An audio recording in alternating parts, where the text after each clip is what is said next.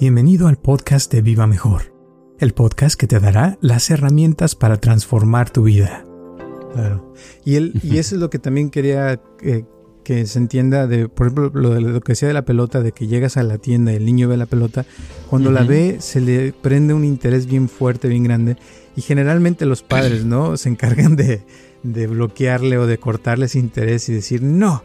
Y toda la vida, o sea, a veces hay niños que crecen con el no, no, no, no y llega un punto donde ya de grandes no quieren decidir nada, están como dices con el futbolista que ya prefieren no tocar la pelota porque no vaya a cometer un error o algo que le vayan a pegar y por eso ya hay niños que crecen donde ya no se les ocurren ideas, ya no tratan de hacer nada creativo porque no hay, o sea, todos se, lo, se les pusieron no, no, no, no, no. Entonces la idea de rehabilitar es volver a través a ser como un niño que, que, se interesa de las cosas fácilmente y que puede sentir otra vez ganas de, de hacer, ¿no? De lograr algo, de, de, de hacer errores, porque un niño a veces hace cosas y comete errores, pero no, no lo piensa, o sea, y, se le hace fácil hacer algo y a veces salen cosas padres, a veces no tanto, pero, pero hace. Y un adulto casi nunca hace por lo mismo, ¿no? Que no tiene miedo a cometer el error o que le digan algo. Yo, Roberto Aceves y Carlos González Hernández, desde 1993 hemos estado ayudando a la comunidad de habla hispana a vivir mejor. El día de hoy te traemos el tema de rehabilitar el autodeterminismo. Tomar una decisión, hacer algo, hacer algo que se les ocurra y hacerlo, sin pensar si le va a gustar a otros o no le va a gustar. Hacerlo y no tener eh, problemas si se, si se la regan, entonces hacerlo un poquito diferente. Y volverlo a, si la vuelves a regar, la haces otro poquito diferente hasta que te salga más o menos bien.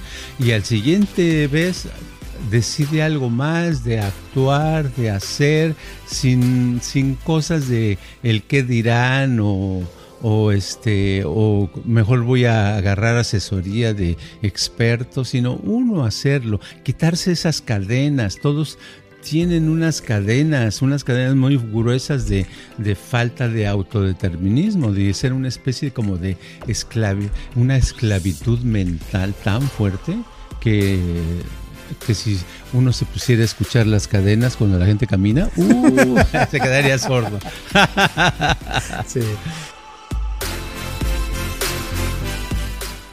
Muchísimas gracias por tu apoyo y por escucharnos como siempre, y espero que te guste este podcast de Rehabilitar el Autodeterminismo.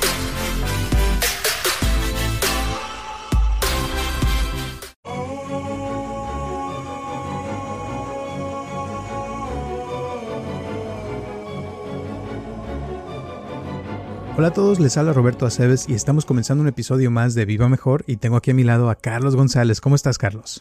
Bueno, ayer fue 4 de julio, día de los cohetes, hubo luces por todos lados, sobre todo en la noche, la gente muy, muy atenta, muy eh, interesada en eso. Y hoy eh, veo que por donde quiera hay menos tráfico y hay menos movimiento. O amanecieron crudos o cansados o sin dinero por haber comprado tantos cohetes. sí, y las calles llenas de, como de papel de los cohetes que quedaron así tirados por todas partes. Eh, estuvo interesante y anoche parecía que había guerra, ¿no? Aquí en todos lados estaba la cuetiza. Ajá, exacto. Exacto. Antes, cuando tenía un gato, ya se murió, duró 20 años de vida, pero cuando estaba cada 4 de julio, híjole, se daba unas espantadas. Lo tenía que tener en las piernas, abrazado así, porque cada cohete lo sacaba de onda y es, son horas, ¿no? Y ya, este, como que es el peor martirio para un gato. sí, y los perros también es horrible, o sea, se ponen... Sí muy, muy mal, pero, pero sí. Te cuento, ayer fui a un lugar a ver los cohetes en un parque donde eran puros eh, como policías y todo eso. Y sus familias, ¿no? Y, y, fueron unas personas que llevaron una, como una foto de Trump eh, en cartulina parados para que pusieran, se pusieran a ver los fuegos artificiales con Trump. Y la gente llegaba a tomarse fotos con la, con la DS y yo así como que, wow, qué ah. cosas. sí, quiere decir que es que cuando uno está con un partido eh, se le hace lo normal eso. Y el partido contrario, como en este caso los republicanos, pues no sé, se le hace uno como irreal, como eh, cuesta trabajo imaginar que la gente vote por él, ¿verdad? Pero sí. así es, sucede que, que no todos pensamos igual, no sé qué habrá en la cabeza de la gente, pero pensamos muy diferente y vemos las cosas muy diferentes, ¿verdad? Sí, cada quien tiene su, estilo de ver las cosas. Eh, y pero bueno, ah, y hablando de eso, eh, me mandó un mensaje una persona Em, te cuento que nos escucha desde hace muchos años ya y nomás algo rápido que dice que dice em, fue en la mañana dice buen día quiero contarles que sigo escuchando su programa y me encanta. Gracias por seguir charlando de estos temas de una manera tan bonita pero lo más importante para mí ahí fue una meditación en YouTube para dormir y soñar que ayer escuché y fue increíble. Quiero agradecer mucho por eso. Ya había escuchado algunas y siempre me parecen geniales, pero esta vez fue realmente increíble. Me llevan a un lugar súper, no sabría cómo explicarlo, es realmente emocionante y no podía dejar pasar la oportunidad para comentarlo y agradecer. Gracias de nuevo. Y ya. Mm, Gracias por escucharnos y un abrazo. Creo que está por allá por el Sudamérica. En, que por cierto, el otro día vi una persona que nos escucha que me sigue en las redes y está, pusieron unas fotos de, una fiesta, no sé qué, y todo mundo con sus abrigos bien calientes porque está haciendo mucho frío ya. Oh, es invierno oh, ya. wow. Imagínate. Sí, increíble, ¿verdad? Y acá nosotros asándonos, ¿no? El cabrón. Ajá. ¿Qué diferencia? Sí, los horarios es una cosa muy extraña porque, por ejemplo, ahorita en, en China creo que es otro día, ¿verdad? es, este, están adelantados ¿no? o atrasados, no sé. Creo que adelantados ahorita haya, ha de ser miércoles. O algo así, ¿verdad? Y en Argentina ahorita son como ocho horas más o menos, ahorita han de ser las once de la noche en ah, Europa, en España, creo que también son como siete u ocho horas, también es más o menos. O sea, es increíble que todos vivamos en un planeta a diferente hora, ¿no? Y diferentes climas. Qué curioso, ¿verdad? El mundo está rodando diferentes horarios cada en diferentes partes y es curioso porque por ejemplo con mi familia en México a veces uno está acá cenando, ya allá ya se están durmiendo porque son dos horas, a veces hasta tres horas más tarde. Y dices, wow, qué curioso, ¿no? Y a veces uno está acá amaneciendo y ya, ya están ya comiendo a la mediodía, o sea, como que todo cambia, ¿no? sí, sí. Lo bueno es que en México tienen un presidente pues muy especial, ¿no? Muy padre. Ayer estaba viendo un video, un clip de eso, dije, ay, ay, ay, ¿verdad? Como que se le iba la onda, como que estaba como borracho, como algo así el presidente. Dije, qué raro, ¿no? estaba celebrando el 4 ah. de julio, yo creo, ¿no? Sí, yo creo.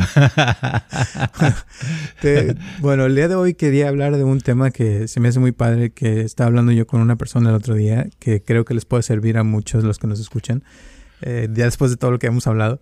Pero creo que es importante que estamos hablando de cómo rehabilitar las ideas del pasado, o sea, las metas que uno haya tenido. Y le estaba yo explicando a esta persona que a veces uno eh, tiene como un deseo de algo y trabajas hacia eso, pero a veces la vida, las personas o X cosa no te deja lograr eso que quieres y con el tiempo como que uno se va haciendo apático con respecto a ese tema en específico, si es un negocio, si es una cosa en particular que te gustaría lograr o hacer.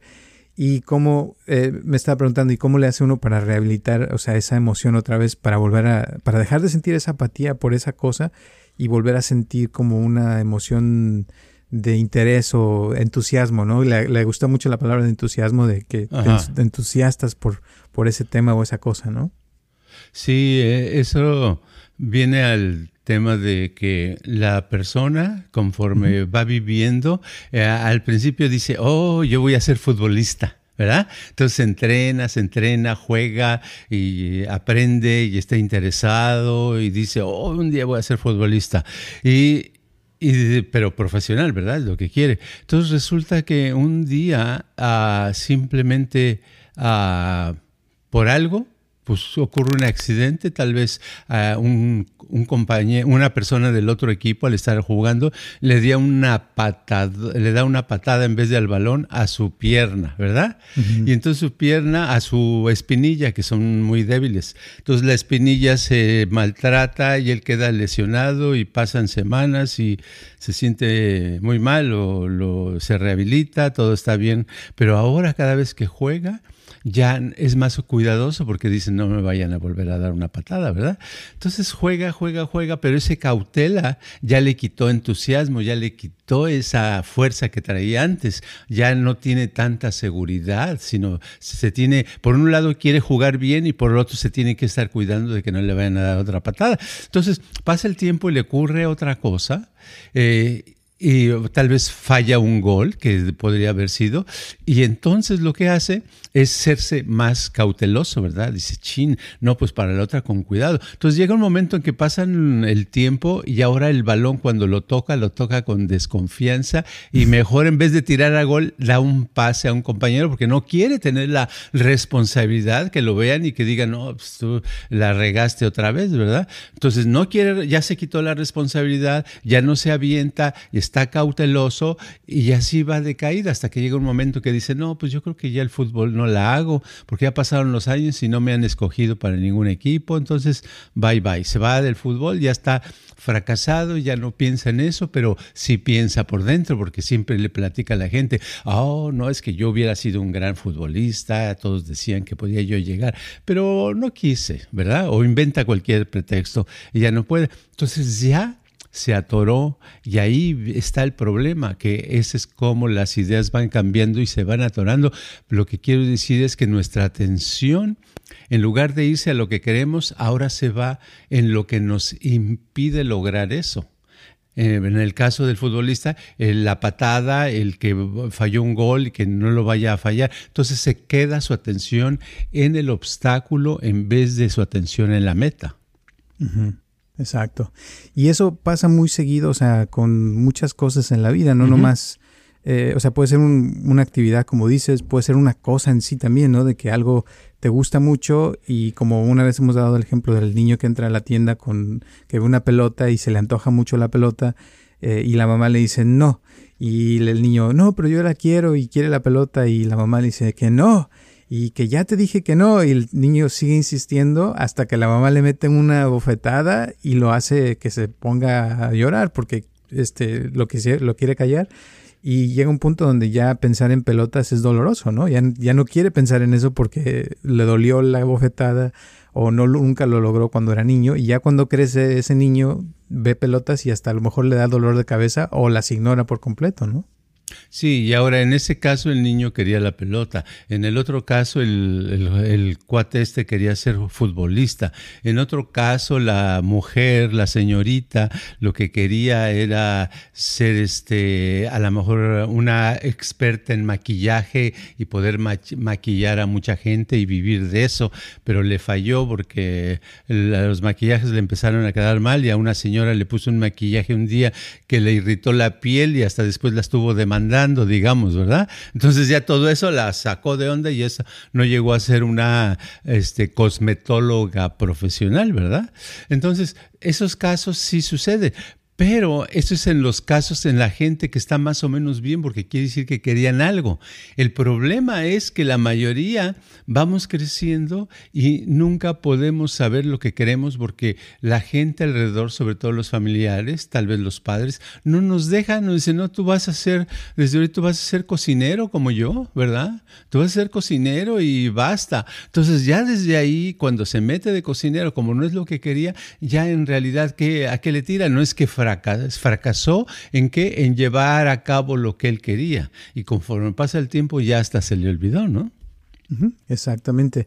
Y lo opuesto sería alguien, por ejemplo, volviendo al ejemplo del futbolista, que empieza a jugar o que está jugando y que le empieza a ir bien y que le empieza a ir bien y cada vez se hace mejor jugador y logra campeonatos y lo elevan cada vez más, lo admiran más gente, se va haciendo más famoso y se va como haciendo la idea de que es el mejor jugador del mundo y eso hace que juegue mejor. Entonces se empieza a interesar más y se vuelve como un experto en el tema, ¿no? Exacto, exacto. Entonces, si la persona por ejemplo, de las ideas. Dice la gente, ¿cómo me rehabilito? Pues ¿cómo se rehabilita un pintor fracasado?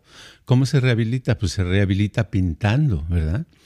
Y ahora dices, porque esto, el tema de la rehabilitación de las ideas es el tema de la rehabilitación de, que tiene que ver con las emociones, que tiene que ver con la manera, con las acciones, que tiene que ver con la actividad. Es una cosa en conjunto. Por ejemplo, eh, si uno se quiere rehabilitar, eh, es, es un, volvemos al, caso del pintor, lo que necesita, ¿qué es? Cuando se dice, ok, yo me quiero rehabilitar porque me ha ido mal como pintor. Yo soy un, un pintor fracasado, ya llevo años pintando, nadie compra mis cuadros, cada vez me salen peor. ¿Verdad? Eso sería. Entonces lo que tiene que hacer esta persona es empezar a pintar, pero no a pintar lo que es comercial, lo que la gente quiere y decir, ¿qué le gustará a esta persona? ¿Qué le gustará? Sino pintar lo que siempre ha querido pintar, ¿verdad? A lo mejor quiere pintar unos monstruos, a lo mejor quiere pintar este, puros puntos, ¿verdad? A, a lo mejor quiere pintar puras rayas, lo que sea. Y si lo va haciendo, conforme pasa el tiempo, va sintiendo una confianza y una seguridad que van a renacer, que lo van a hacer mejor pintor y es entonces cuando se le van a correr mejores ideas y le va a salir mejor y se va a sentir por lo menos muy bien, ¿verdad? Aunque no venda cuadros, pero se va a sentir bien. Julio, ahorita me acordaste, acabo de ver la película de Elvis Presley.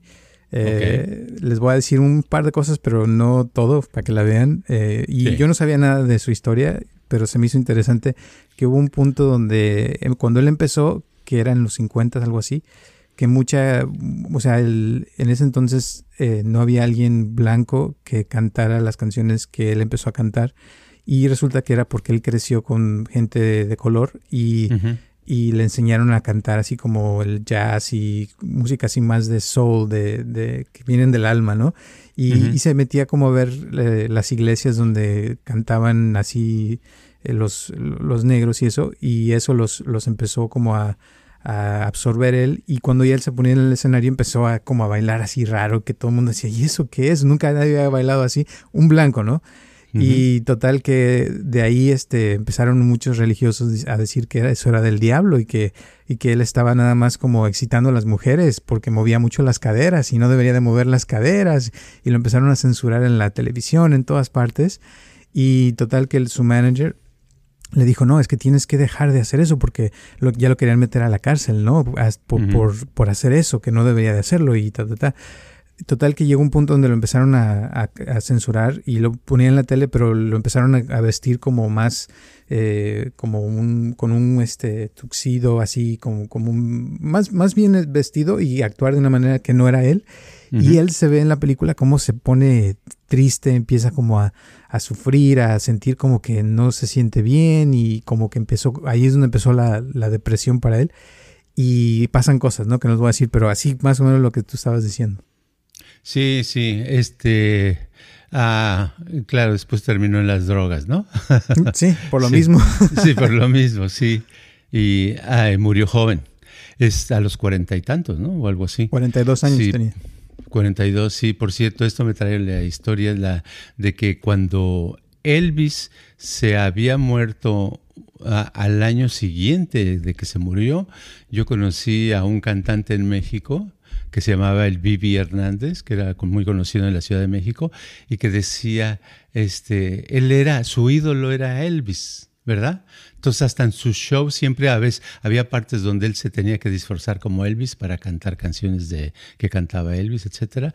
Y total que este el Vivi estaba estaba enfermo, se empezó a enfermar y dice, "No, Charlie, es que es, es este Elvis se murió, yo no sé cómo me ¿Cómo puedo estar así? Total que él vive un año después, se murió también, fíjate, y también tenía cuarenta y tantos. Curiosamente, ¿no? Cómo se, se compaginan. Y uno en México y otro en Estados Unidos, cómo llega la, la vibración, la onda de, de, de, querer tanto a alguien que ya porque se murió también a ti se te muere la ilusión y se muere la vida. ¿Verdad? Entonces, hablando de eso, se muere porque se muere la ilusión, porque había una ilusión de ser como él. Entonces, lo, que pasa con las... Ah, con la rehabilitación de las ideas es que para rehabilitarnos necesitamos volver a aprender esa ilusión, eso que queríamos hacer o, o queríamos pensar o queríamos sentir o que queríamos que sucediera, que eso es lo que nos rehabilita de alguna manera nuestra manera de, funcionar en la vida, ¿no? exacto. ¿Y cómo sabe uno que ya estás rehabilitando la idea y que sí lo estás haciendo bien? Bueno, uno tiene que saber, mira, es, es difícil. Por ejemplo, en mi caso, ah, yo uh, antes comunicaba, hubo una época donde yo podía escuchar a cualquiera o casi a cualquiera y escuchar y escuchar y escuchar, pero me costaba más trabajo tener un, diálogo, poder comunicar, ¿verdad? Y entonces, pero un día, este, precisamente leyendo acerca de cómo se rehabilita un artista, de una técnica para rehabilitar a un artista, eh, la técnica básicamente era un consejo que decía, este, haz eso que siempre has querido expresar, ¿verdad? Eh, ya sea en la pintura, en la música, en lo que sea. Ok, entonces dije, ok, entonces yo lo que me puse es a escribir libros, a escribir mis ideas este, raras o lo que sea, sin importar si a la gente le iba a gustar o no, sino yo nada más escribía, escribía, escribía, y a veces hasta veía algo y dije, ah, caray, qué raro, a esto ni yo lo entiendo, ¿verdad?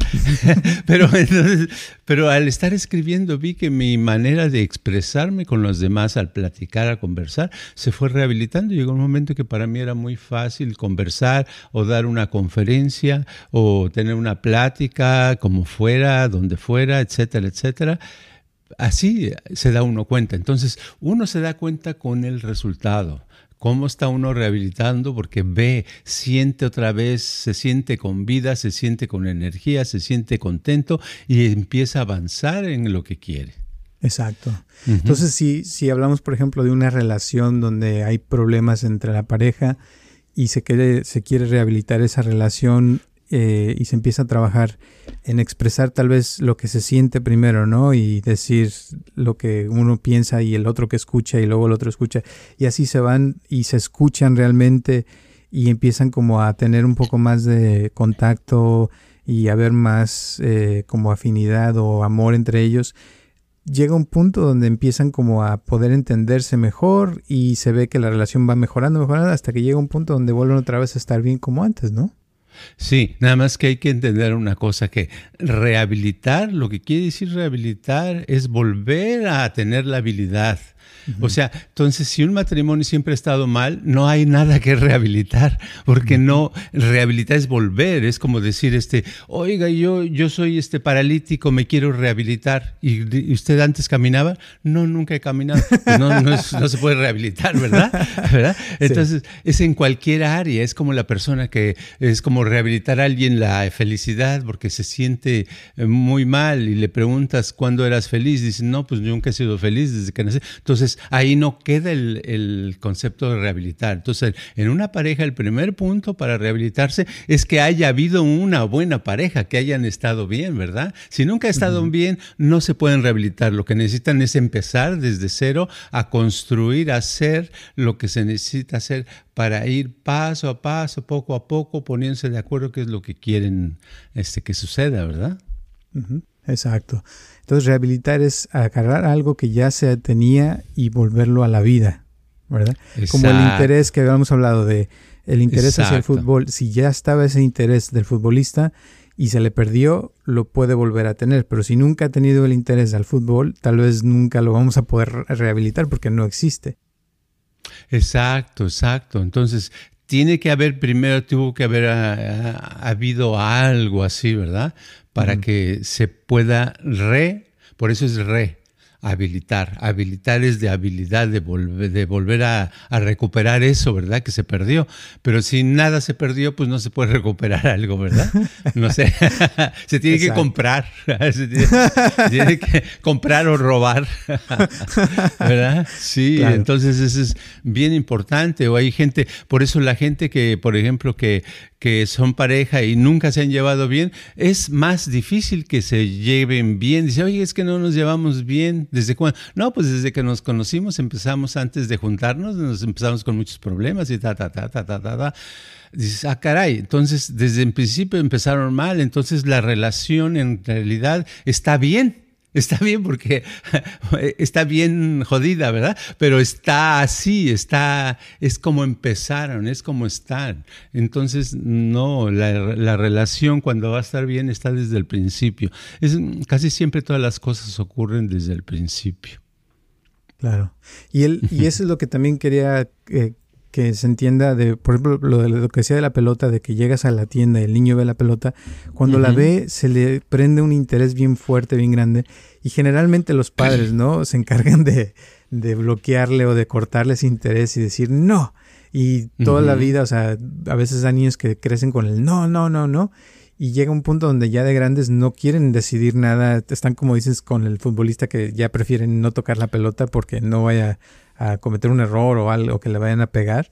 Y, por eso ya hay niños que crecen donde ya no se les ocurren ideas, ya no tratan de hacer nada creativo porque no hay, o sea, todos se, lo, se les pusieron, no, no, no, no, no. Entonces la idea de rehabilitar es volver a otra vez a ser como un niño que, que se interesa de las cosas fácilmente y que puede sentir otra vez ganas de, de hacer, ¿no? De lograr algo, de, de, de, hacer errores, porque a veces un niño a veces hace cosas y comete errores, pero no, no lo piensa, o sea, y, y se le hace fácil hacer algo y a veces salen cosas padres, a veces no tanto, pero, pero hace. Y un adulto casi nunca hace por lo mismo, ¿no? Que no tiene miedo a cometer el error o que le digan algo. Siempre eh, vivimos en una sociedad donde eh, los familiares y también los amistades y también los maestros de la escuela y también toda la gente que nos rodea, el 99.9, nos educan, nos entrenan, nos ponen la, eh, la, la, la presión de que tenemos todo que como pedir permiso, ¿verdad? Pedir permiso para hacer esto, pedir permiso para tomar un helado o para caminar o para pensar o para decidir. Entonces, conforme uno va creciendo, es muy fácil ya no tomar decisiones. Entonces, por eso se admira mucho a alguien que tiene autodeterminismo, que toma sus propias decisiones, que no necesita que le, que le, le que preguntar a todo mundo si puedo, ¿verdad? Porque e, es muy padre eso, pero sucede muy poco, porque la mayoría este, podemos eh, encontrar gente que, que este, yo por ejemplo conocí a un cuate que tenía cincuenta y tantos años y todavía vivía con su mamá, ¿verdad? En México. Él había sido locutor de una estación de radio, eh, tenía una voz muy padre y era una muy, muy padre para platicar con él, o sea, muy, muy amable y todo eso. Pero siempre tenía que ir a preguntarle a su mamá cuando iba a tomar una decisión. Así cuenta que platicaba y decía algo, dice, sí, es, oye, qué bueno, creo que voy a hacer tal cosa. Y lo decía, pero esto me lo voy a consultar con mi madre. Y lo decía en serio, no creas que era una broma. Entonces te quedas y piensas, dices, ah, caray, ¿verdad? Se queda la costumbre de que a pesar de cualquier edad le tengas que preguntar a su madre. No le preguntaba a su padre porque ya no tenía padre. Pues sí, exacto. Entonces, eso se le llamaría, lo opuesto a eso sería autodeterminismo, ¿no? Alguien que puede tomar sus propias decisiones y sería lo opuesto a alguien que tiene que estar pidiendo permiso a cada rato. ¿Y podría uno trabajar en rehabilitar el autodeterminismo? Eso sería lo mejor, rehabilitar el poder actuar libremente por nuestras propias este, decisiones. Y uno lo ve claramente en los medios de, de ¿cómo se llaman? sociales, de que la mayoría de la gente no quiere tomar decisiones. Por ejemplo, si yo pongo un, un, un video o algo así, o una foto o algo, y digo, este, eh, tus pensamientos tienen poder para lograr cosas. Ah, tengo X cantidad, porcentaje de likes, ¿verdad? Sí. Pero si digo, este, tú vas a triunfar en este mes. Dicen, ay, qué padre, ta, ta, ta, eso les gusta. ¿Cuál es la diferencia? ¿Es por la predicción? Sí, pero no, es porque alguien les tiene que decir. Porque yo les dije, entonces quieren que el papá les diga, que la mamá les diga, que el tío les diga, que el hermano les diga, que la hermana opine, que el maestro de la escuela diga, y vamos a hacer lo que nos digan nuestros mayores o que nos digan nuestros superiores o que nos digan los que saben, ¿verdad? Hasta por eso los doctores tienen éxito, porque todo el mundo vamos con el doctor y sí, doctor, lo que usted diga, ¿verdad? Y ya hace uno lo que el doctor diga. Si te pones a pensar, no es muy analítico, ¿verdad? Porque hay por porcentaje, doctor, son humanos, hay un porcentaje que se, equivocan y a veces muy fuerte, pero entonces ¿Qué? ¿Por qué lo hacemos? Porque no queremos tomar la, la, la, responsabilidad de tomar nuestras propias decisiones porque no nos atrevemos, nos da miedo, nos da pánico regarla, pero parte de aprender es regándola, es regándola, es regándola, regándola. Exactamente. Pero eso, eso le da pavor a la gente, o sea, el poder hacer, tomar una decisión y pensar que puede ser que sea una decisión equivocada o que la vayan a, que se vayan a equivocar pues en, lo que quieren hacer. Y muchas veces es porque, porque no nos han enseñado. O sea, por ejemplo, eh, no sé si has oído una frase que dice que si juegas con alguien una hora o media hora, te vas a dar cuenta de con quién estás, algo así. De viene, no me acuerdo quién viene, pero decía, es básicamente que en los juegos uno aprende mucho de la persona porque hay gente que le cuesta mucho trabajo tomar una decisión y en los juegos siempre hay que tomar decisiones y a veces son 5, 10, 20 decisiones al momento de, de que si voy a hacer esto, voy a hacer lo otro y, y tácticas y todo eso. Pero el chiste es ese, que en la vida es como un juego y uno tiene que estar tomando decisiones constantemente. Pero lo que pasa muy generalmente es como dices, es que toman, la mayoría toman decisiones por nosotros y ya este, seguimos lo que nos dicen y nos volvemos como unos robots o títeres que, que, los manipulan y hacen que, que hagamos lo que dicen, pero no somos realmente nosotros. Exacto. Un nivel elevado que debería de uno de ponerlo como una ilusión, como una meta alta, es llegar a un punto donde uno pueda tomar sus propias decisiones y actuar de acuerdo a cómo uno piensa y siente, no lo que los demás quieren o los demás dicen o que los, los que saben mucho opinan, porque no se trata de quién sabe más, sino para ti tú eres el que más sabe qué debes hacer y qué no debes hacer. Y si la regas, la regaste y de eso vas a aprender. Y si la vuelves a hacer, la regas otra vez, aprendes y entonces el aprender siempre sirve porque tu mente va captando eso y va corrigiendo, haciendo correcciones. Yo lo veo, por ejemplo, siempre tomo, este, acompaño a mi esposa a que vaya a nadar va cada semana, dos, tres veces a la semana. Le acompaño y cuando íbamos a ese, ese, lugar, está lejos, decía yo, ah, caray, necesito 35 minutos para llegar. Me llevaba 35. La segunda vez me llevó 30. Hoy me hice 12 minutos, ¿verdad? Es la misma distancia. ¿Qué cambió? Cambió que yo ya fui aprendiendo y fui aprendiendo a, controlar esa distancia y hacerla mejor. Bueno, así es en todo. Es en la cocina, en el trabajo, en actuar, en tener una pareja, en ah, este, educar a los niños, en todo. Si realmente lo hacemos con nuestra propia convicción, lo que nosotros pensamos y como nos gusta actuar y nos gusta hacer, vamos a lograr muchas cosas. Pero eso es un nivel muy alto, el poder decidir por uno mismo. Casi la gente donde uno voltea no deciden por sí, por sí mismos, otros deciden por ellos. Así es. Entonces, ¿qué pueden empezar hoy para los que nos están escuchando, que sea para que tomen un poquito de control de su vida y que ya no les pase eso? Tomar una decisión, hacer algo, hacer algo que se les ocurra y hacerlo, sin pensar si le va a gustar a otros o no le va a gustar. Hacerlo y no tener eh, problemas si se, si se la regan, entonces hacerlo un poquito diferente. Y volverlo a, si la vuelves a regar, la haces otro poquito diferente hasta que te salga más o menos bien. Y al siguiente vez decide algo más, de actuar, de hacer, sin, sin cosas de el qué dirán o, o, este, o mejor voy a agarrar asesoría de expertos, sino uno hacerlo, quitarse esas cadenas. Todos tienen unas cadenas, unas cadenas muy gruesas de, de falta de autodeterminismo, de ser una especie como de esclavi, una esclavitud mental tan fuerte que, que si uno se pusiera a escuchar las cadenas cuando la gente camina, uh, se quedaría sordo. sí.